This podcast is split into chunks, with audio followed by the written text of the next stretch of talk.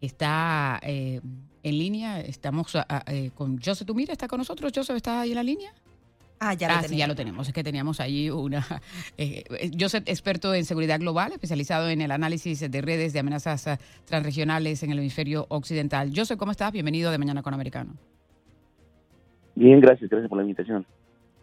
Hablemos un poquito eh, precisamente de, estábamos primero concentrados en Ucrania, pero hablemos de las políticas migratorias de los Estados Unidos, porque curiosamente en lo que tiene que ver con la migración ucraniana, que también se estaban presentando ucranianos en la frontera con México, el gobierno de los Estados Unidos ha, ha emitido a propósito una, una determinación en ese sentido. No le van a dar ningún tipo de beneficios a los ucranianos que lleguen por la frontera, sino que tienen que solicitarlo directamente por los canales eh, eh, migratorios. Sea, eso es parte de lo que esta política migratoria estadounidense es como difícil a veces de entender. Joseph, eh, ¿cómo la ve usted?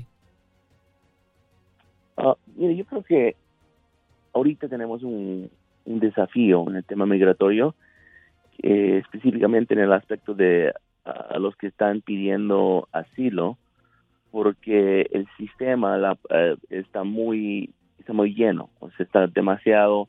Hay muchas personas que ya están aquí en Estados Unidos que han solicitado asilo, estamos hablando de cuatro o cinco años atrás, y como todo, todavía están en espera. O sea, este, este el sistema, el proceso que tenemos está muy, muy um, rebalsado y, y, y, creo que eh, si pasan por la frontera o si tratan de hacerlo de una forma que no tiene uh, un nivel de, de contacto directo, eh, puede ser muy poco exitoso. Entonces yo creo que eh, estamos en una situación donde que drásticamente tenemos que reformar o arreglar este sistema porque si no va a haber mucha gente que va a quedar aquí uh, en Estados Unidos sin ningún tipo de estatus legal. Sí, a lo largo de estas dos semanas nosotros hemos estado analizando esa crisis, la cantidad de personas que ingresan y quería explorar con usted específicamente el caso de no solamente las personas que ingresan, sino cómo ingresan. No hay un chequeo exhaustivo de estas personas. Si en teoría están pidiendo asilo, no pueden pedir antecedentes penales en sus países, eh, lo que se corre el riesgo de seguridad nacional y adicionalmente el tema de las drogas. ¿Cuán peligroso es lo que está pasando en la frontera con Estados Unidos para la seguridad de los estadounidenses? No, es, es dem demasiado peligroso. Creo que es, en mi opinión, tal vez el tema más importante eh, eh, seguridad nacional de, de, Estados Unidos. Hay muchas cosas que se está hablando en el mundo, la guerra en Ucrania, siempre hay cosas pendientes en el Medio Oriente, la acuerdo nuclear con Irán y todo esto, pero lo que está pasando en la frontera literalmente es una uh, vulnerabilidad que tiene este país que, que no está siendo uh, discutido suficientemente en los foros públicos en la prensa. Ahora, uh, lo, lo, que pasa es que eh, los, la capacidad que tiene nuestra seguridad fronteriza, eh, Border Patrol, eh, es, está incrementando, pero de una forma lento, o sea, más lento de lo que está pasando con la, el nivel de ingreso que está llegando a, a la frontera. Eh, por promedio, la última vez que estuve en la frontera fue hace unos meses atrás y me dijeron que por promedio la Border Patrol, que es la seguridad fronteriza, tiene la capacidad de atender más o menos 1.500 a 2.000 uh, migrantes o, o, o, personas que llegan a la frontera al día. Estamos hablando de 1.500 a 2.000 por día. Pero el promedio que está llegando en este momento es de 7 a 8.000 por día. ¿Y qué pasa con esas personas? No son chequeadas, pero son admitidas en territorio estadounidense. Es cuestión de capacidad, porque cuando tienes cuatro veces más personas llegando de la capacidad que tienes por infraestructura y por, person por personal, entonces obviamente no vas a poder revisar a todos como debería ser, no van a poder llegar a todo, tener una un, un, un revisión de, de, de, detallado y con cuidado. Entonces, lo que está pasando es que uh, mucha gente está llegando, no están siendo procesados adecuadamente, no tienen uh, dónde colocarlos y, por eso se está escuchando de estos vuelos dentro del interior de Estados Unidos donde están llevando migrantes de, de la frontera a otros estados porque la capacidad está, está, está lleno. Ahora, la preocupación no solamente es eh, la cantidad de, de, personas y la dificultad de procesarlas, sino algunos de los que vienen allí, como mencionaba usted, que se dificulta una revisión ah, de sus antecedentes, porque si no hay ninguna data que tenga Estados Unidos ah, eh, es difícil poder verificarlo, pero con todo y eso se ha podido detectar que, que, vienen incluso personas con antecedentes de terrorismo, algunos que tienen hasta eh, crímenes de delito sexual. Eh, en el pasado, ¿cómo era la situación antes en la frontera? Porque siempre, siempre se han colado, siempre ha habido personas que, que ingresan. Ahora con, con este aumento, ¿no se, no se preparó como el, el gobierno estadounidense para, para superar esta situación? No, los números son mucho más altos ahora. O sea, no estamos, no hemos tenido una situación así en, en, 40 años o algo así. Es, es el, el número de que tiene la Departamento de Seguridad Nacional del año anterior, del año fiscal de 2021, es más de un 1,7 millones de migrantes que han llegado. Y ojo, esos son los que han sido procesados o lo que han podido documentar. Hay una cantidad que no que pasan por la frontera impercibidos, porque lo que llaman gotaways, porque no no no pasan por un control fronterizo y pasan por los lo que llaman en Venezuela por ejemplo las trochas, ¿no? Pasan por las rutas clandestinas. Entonces, ese número 1.7 millones es un récord histórico. O sea, de los 60 años que hemos documentado este número de cuántos migrantes están llegando a la frontera, es el número más alto de la historia. Y ese número seguramente va a ser superado este año. Este año seguramente vamos a llegar más cerca o podemos superar dos millones de encuentros de migrantes en la frontera. Estamos hablando de números astronómicos que está creciendo.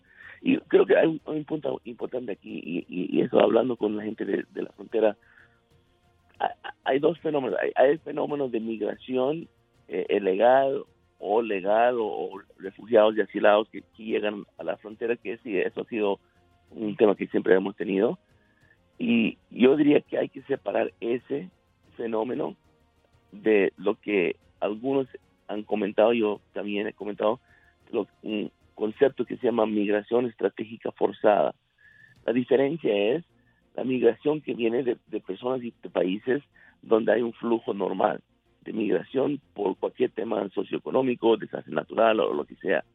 Hay que separar eso de migración que está viniendo de países donde hay regímenes que pueden manipular, inducir uh, este tipo de migración y utilizarlo como una forma de destabilización. Eso es migración estratégica forzada. ¿Qué países estarían utilizando esa estrategia para usted? Muchos países del Medio Oriente, uh, yo creo que Afganistán en este momento, Siria ha sido el caso histórico del siglo XXI y Venezuela, en, Venezuela y tal vez hasta Haití, en, América Latina. Bueno, y Cuba es especialista en eso, ¿no? Cuba también, Cuba también, por, por, por la naturaleza del tamaño de Cuba, la migración nunca ha sido muy alta, digamos, ¿no? Porque Cuba es pequeño, hay mucha gente ya salió de Cuba, pero Venezuela, los números son demasiado altos, es la migración más grande del hemisferio occidental y obviamente hay una crisis humanitaria, hay un, hay un, hay una situación grave en Venezuela, pero esa situación está eh, controlado, manipulado por un gobierno. O sea, no es no es hecho ni por un tema natural o lo, lo que sea, es hecho a propósito. Entonces, si el régimen en Venezuela sabe que esto va a pasar por la forma que han manejado su economía, entonces pueden manipular esa inmigración para llegar a tener propósitos políticos. Y esto no es algo nuevo, esto es algo que se ha visto en la historia. Hay una profesora de Tufts University que se llama Kelly, la doctora Kelly Greenhill, que ha escrito un libro sobre este tema. Entonces yo creo que hay que separar las cosas porque, empezando con las caravanas de Centroamérica, eh, las caravanas de Centroamérica no era un fenómeno natural. Eso fue inducido, manipulado por actores políticos que tenían respaldo del régimen de Maduro. Eso sí lo conozco de primera mano porque investigamos y hicimos un informe sobre las caravanas de Centroamérica que, empezaron en octubre de 2018. Entonces, uh, yo creo que ese fenómeno tenemos que entenderlo porque eso es parte de la historia que está pasando de los números astronómicos que llegan a la frontera. ¿Y qué papel están jugando los carteles de la droga? Porque ellos también operan ahí en esos sectores, ¿no? ¿Ellos también están tomando ventaja de esta situación? Sí, ellos están tomando ventaja. A principio no les gustaba este flujo de migración porque pone más atención a la frontera y obviamente ellos no quieren tener tanta atención porque están tratando de pasar drogas ah, por esos puntos. Pero yo creo que han aprendido a aprovechar de esto y la forma más sencilla de describirlo es mientras hay, ah, digamos, un, uh, enfoque en puntos fronterizos o sectores de la frontera donde están pasando mucha migrante. Entonces los carteles usan eso para enfocar la atención en ese punto de la frontera para ir a pasar drogas en otra parte que está siendo uh, descuidado, que no están poniendo atención. Entonces para ellos les, les, gusta esto, por ejemplo, en el corredor del Paso, en Texas, donde llegan un gran porcentaje de los migrantes de Centroamérica, los uh, coyotes saben de que si son migrantes, les ponen por un lado de la frontera, o si son mulas de narcotraficantes, le pasan por otro lado. Entonces ellos han podido jugar con esto porque les les les, les da les, les, les, ocupa la atención de la seguridad fronteriza eh, y por extensión les hace más fácil pasar sus drogas. ¿Y están comercializando ellos también del negocio? Es decir, ¿se están convirtiendo ellos también en traficantes eh, de, de, de, de, de los eh, inmigrantes sí, y cobrándoles para, para, para, hacer los pasos por los puntos? Porque...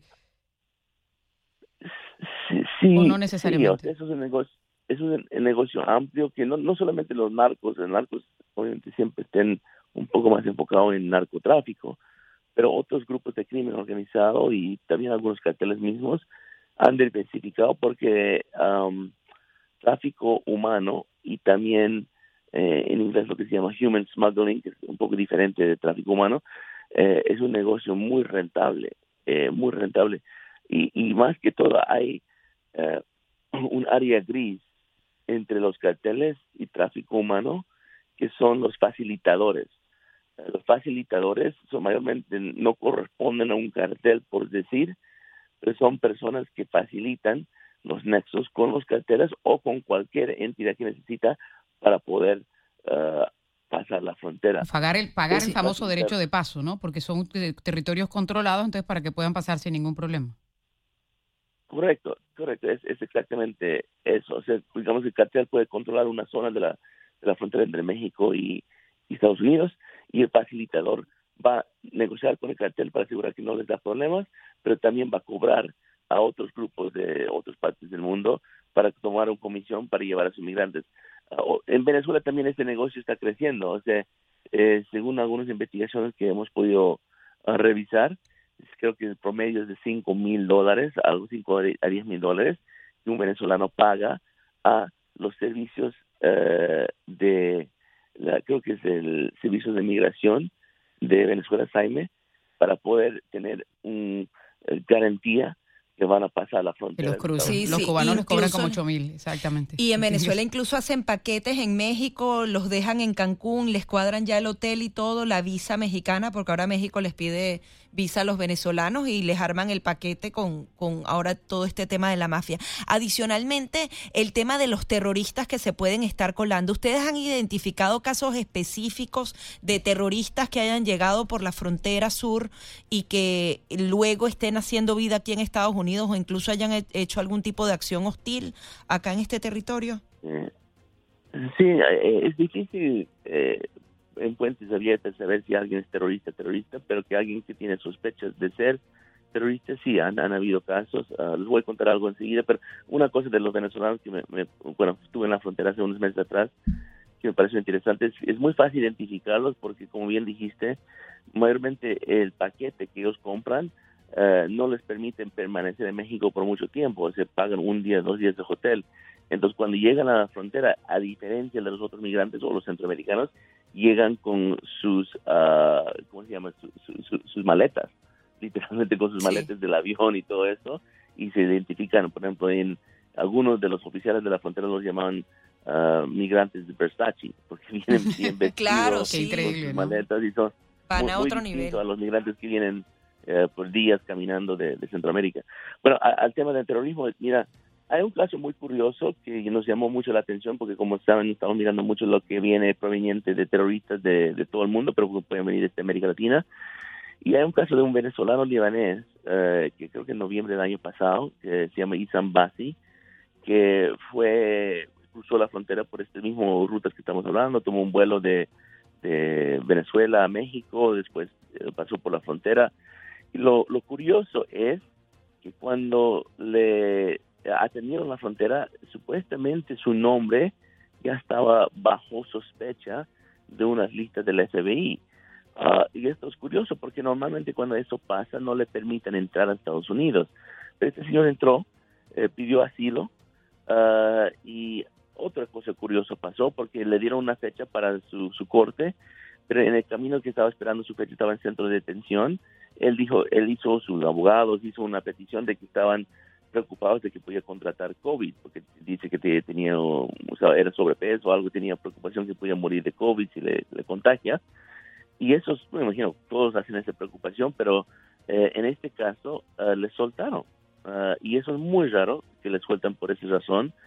Y le soltaron y el señor se uh, fue a, a Michigan. Dearborn, Michigan, es una ciudad en, en, en, Michigan que es conocido por tener resguardo de muchos simpatizantes y hasta miembros de Hezbollah. Y, y, cuando empezamos a mirar un poco más este caso, porque me llamaron la atención esto, fuimos a averiguar sus antecedentes de Venezuela y el señor tenía propiedad en la isla Margarita, tenía conexiones con muchos de los uh, redes de apoyo a Hezbollah. este señor parece que tenía muchas conexiones con el régimen de Maduro, pero también con Hezbollah de, de Líbano.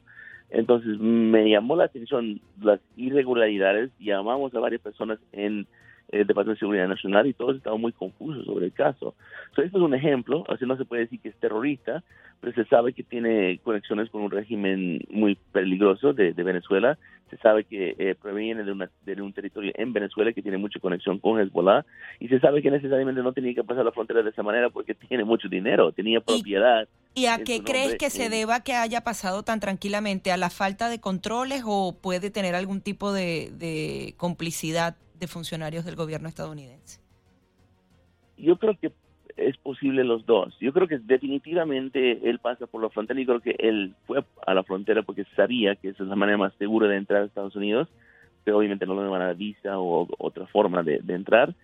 Y yo creo que por lo que estamos hablando, porque hay tanta gente que está pasando por la frontera y una falta de capacidad que, pasó por impercibido pero ya cuando estaba en Estados Unidos, ahí creo que pasaron muchas cosas Según las personas con que he hablado, del FBI, de, de otros departamentos de seguridad, me dijeron que esto no debía ser así, que esto es muy raro y es posible que tiene algún tipo de apoyo, ayuda de, de oficiales corruptos de este país, ¿no? Y eso puede sonar alarmante, pero cuando estamos hablando de narcotráfico, este tipo de suma de dinero que estamos involucrados, tráfico humano y todo eso, eh, Estados Unidos tampoco es perfecto, que, que, no se puede corrompir oficiales de gobierno. Esto ha pasado en, la historia y creo que eh, puede estar pasando en este momento. Entonces, este caso llamó la atención eh, y todavía está pendiente. Pues vamos a seguir nosotros también pendientes de él. José, muchísimas gracias eh, por estar aquí con nosotros. Igualmente, gracias por la invitación. Cuando uno escucha estos temas, parecen de esas series populares que hay en, en, en las diferentes plataformas, ¿verdad? Pero está ocurriendo en la vida real el ser humano tiene una inspiración, pero es más que basado en la realidad. Era José Tumir, experto en seguridad global, especializado en el análisis de redes de amenazas transregionales en el hemisferio occidental, aquí en De Mañana con Americano.